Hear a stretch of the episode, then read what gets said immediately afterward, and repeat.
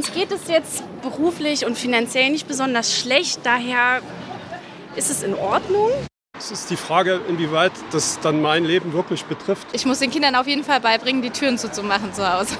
Ich sage mal ein bisschen mit gemischten Gefühlen, weil mal sehen, was noch alles kommt. Wir haben ja nicht nur mit den Energiepreisen, wir haben mit den Spritpreisen und mit allen.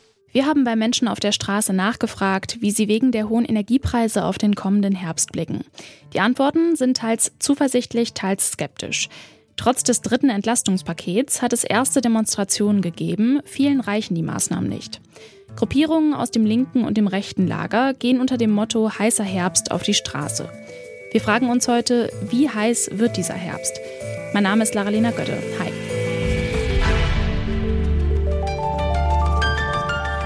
Zurück zum Thema. Bitte widmet eure Aufmerksamkeit unserem Werbepartner. Die Suche nach geeigneten Mitarbeitenden kann viel Zeit in Anspruch nehmen, muss sie aber nicht unbedingt, denn man kann sich helfen lassen. Zum Beispiel mit den Premium-Stellenanzeigen von Indeed, denn damit wird eure Stellenanzeige in der Suche sichtbarer und Bewerberinnen und Bewerber werden schneller auf euch aufmerksam. Indeed schenkt euch jetzt 75 Euro Startguthaben für eure Premium-Stellenanzeigen. Klickt dazu auf den Link in den Show Notes. Es gelten die AGB. Wie soll ich die hohen Strom- und Gasrechnungen bezahlen? Die Frage stellen sich momentan viele Menschen. Die Ampelkoalition hat jetzt versucht, mit einem dritten Entlastungspaket auf diese Sorgen zu reagieren. Einmalzahlungen, Strompreisbremse und weitere Maßnahmen sollen die Lage entschärfen. Anders als die vorherigen Entlastungspakete soll diesmal auch den Rentnerinnen und Studierenden geholfen werden. Dabei handelt es sich um mehr als 65 Milliarden Euro. Trotzdem, die Reaktionen auf das neue Entlastungspaket sind gemischt. Sozialverbände wie der VDK begrüßen die neuen Maßnahmen zwar grundsätzlich, die Lösung für die Energiekrise seien die Maßnahmen allerdings nicht, sagt Paul Weimann. Er ist Vorsitzender des Deutschen Sozialverbands VDK in Hessen und Thüringen. Wir wollten von ihm wissen, sind die Menschen durch das neue Entlastungspaket zuversichtlicher, dass sie ihre Rechnungen zahlen können? Die Gesellschaft ist sehr stark geprägt von Angst und auch unsere Mitglieder und auch diejenigen, die mit uns zusammenarbeiten, haben eine relativ hohe Staatsverdrossenheit. Das heißt also, das, was die Bundesregierung derzeit auf den Weg gebracht hat, wird derzeit noch nicht als ein Ergebnis abgehakt, sondern man wartet jetzt darauf, ob dann tatsächlich der Vollzug auch stattfindet. Also insofern, das muss ich leider feststellen, haben wir sehr große Ängste in der Bevölkerung. Man hat Angst vor dem Herbst, man hat Angst vor dem Winter, man hat Angst davor, dass man friert. Äh, die sind noch nicht abgebaut. Nein, diese Ängste sind noch nicht abgebaut. Die Angst vor den kalten Monaten bleibt also, trotz der neuen Maßnahmen. Am Montagabend haben deshalb etwa 3000 Menschen in Leipzig demonstriert. Auf der einen Seite die Partei Die Linke unter dem Motto Heißer Herbst gegen soziale Kälte und auf der anderen Seite, abgegrenzt von den linken Demonstrantinnen, rechte Gruppierungen. Wie nutzen beide politische Lager die Angst der Bürgerinnen für sich? Darüber haben wir mit jemandem gesprochen, der sich beruflich mit politischem Protest und Radikalisierung auseinandersetzt. Daniel Saldiva Gonzatti. Er arbeitet am Wissenschaftszentrum für Sozialforschung in Berlin. Man muss auch ähm, an erster Stelle sagen, dass es nicht nur Angst. Es gibt tatsächlich eine wirtschaftliche Schieflage zurzeit. Wir haben eine starke Inflation, wir haben steigende Energiekosten. Und das führt dazu, dass, ja, ich meine, eine berechtigte Angst allgemein in der, oder Vorsicht auch in der Bevölkerung herrscht. Und beide, ähm, würde ich sagen, ja, ideologische Lager benutzen das auf sehr, sehr unterschiedliche Art und Weise. Also man findet quasi als Reaktion auf diesen dritten Entlastungspaket gab es von Seiten der Linke einen Aufruf zu diesen ja, sozioökonomische Proteste, würde man wissenschaftlich sagen, oder diese Proteste mit einem deutlichen äh, Bezug zu sozialer Gerechtigkeit oder zu äh, Armutsbekämpfung.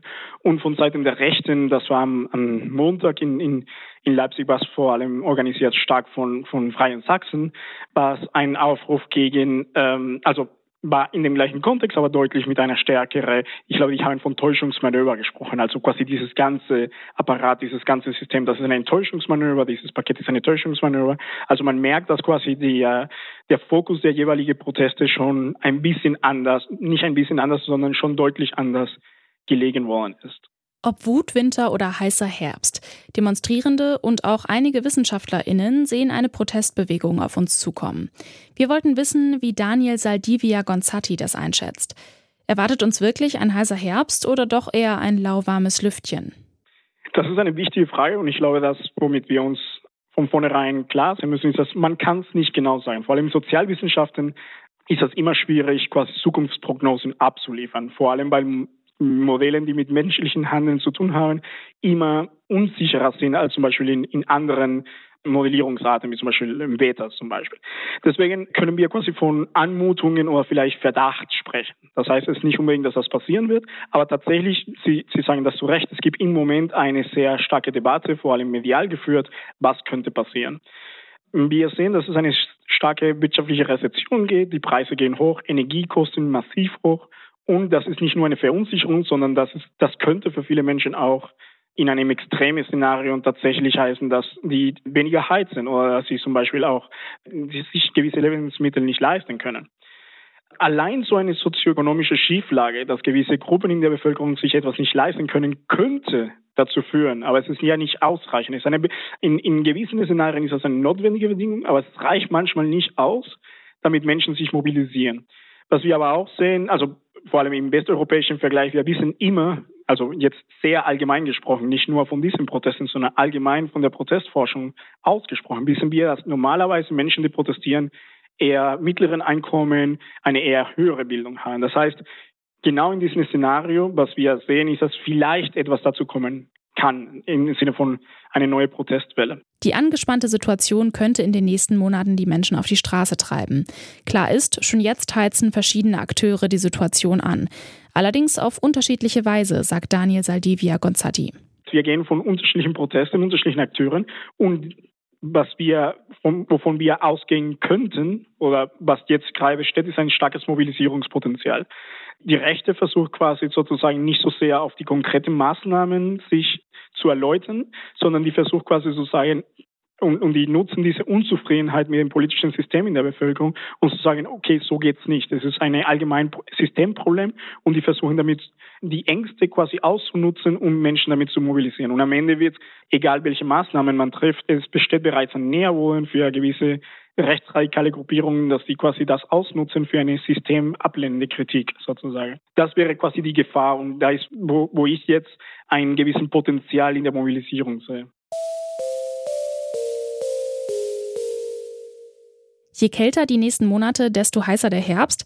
Das lässt sich noch nicht sagen. Mit dem dritten Entlastungspaket will die Bundesregierung zwar besonders einkommensschwache Haushalte durch den Herbst bringen, aber die Angst vor den steigenden Energiekosten konnte sie vielen Menschen trotzdem nicht nehmen.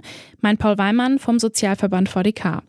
Inwieweit sich diese Angst und auch die berechtigte Vorsicht der Menschen in einen heißen Herbst voller Proteste verwandelt, das hängt von Regierung und Opposition ab. Grundsätzlich ist das Potenzial dafür da.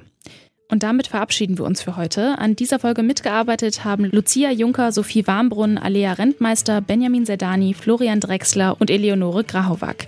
Chefin vom Dienst war Hanna Kröger. Und ich bin Laralena Götte. Tschüss.